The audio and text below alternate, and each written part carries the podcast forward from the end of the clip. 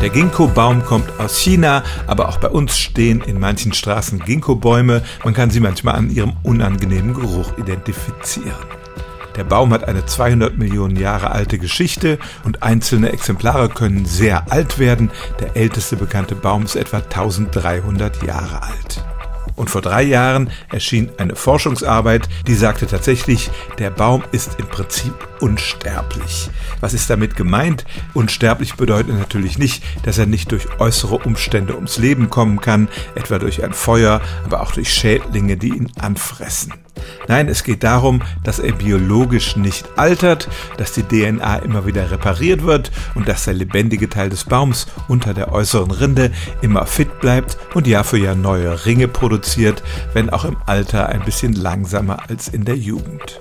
Bei den meisten anderen Pflanzen treten ähnliche Alterungseffekte auf wie bei Menschen und Tieren, nämlich dass die DNA sich im Alter verändert und sozusagen immer mehr Fehler einbaut. Beim Ginkgo-Baum war das nicht der Fall und Wissenschaftler vermuten, dass es auch bei anderen Bäumen so sein könnte, etwa bei den riesigen Redwoods in Kalifornien.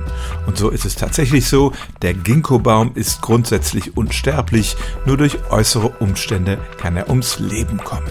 Stellen auch Sie Ihre alltäglichste Frage unter stimmtz.radio1.de.